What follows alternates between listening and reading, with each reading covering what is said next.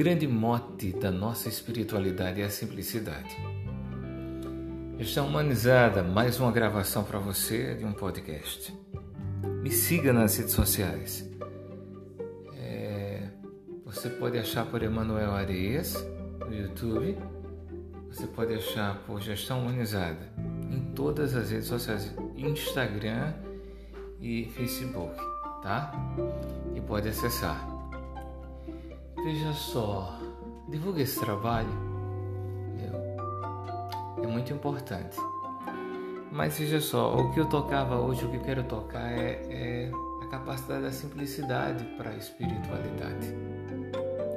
As pessoas arranjam formas de espiritualidade, arranjam uma espiritualidade de supermercado, criam uma série de coisas, né?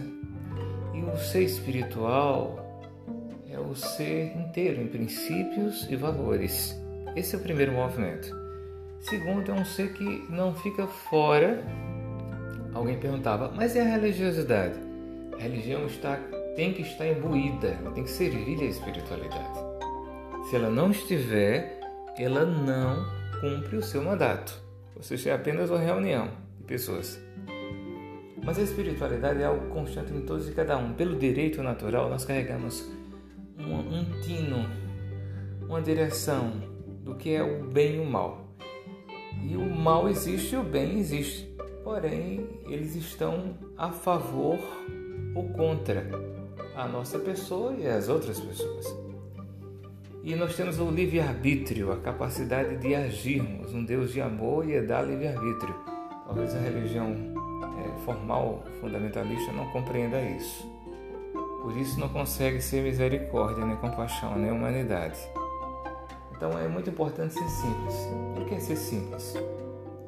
é ter a capacidade de traduzir, é ter a capacidade de traduzir Deus, Oxalá, Olorum, Buda, sei lá o que, mas a divindade através da humanidade.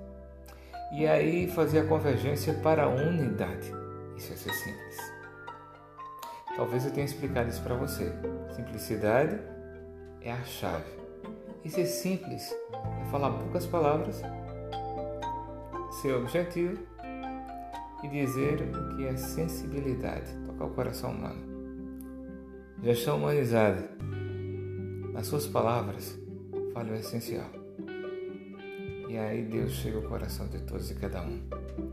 Um abraço.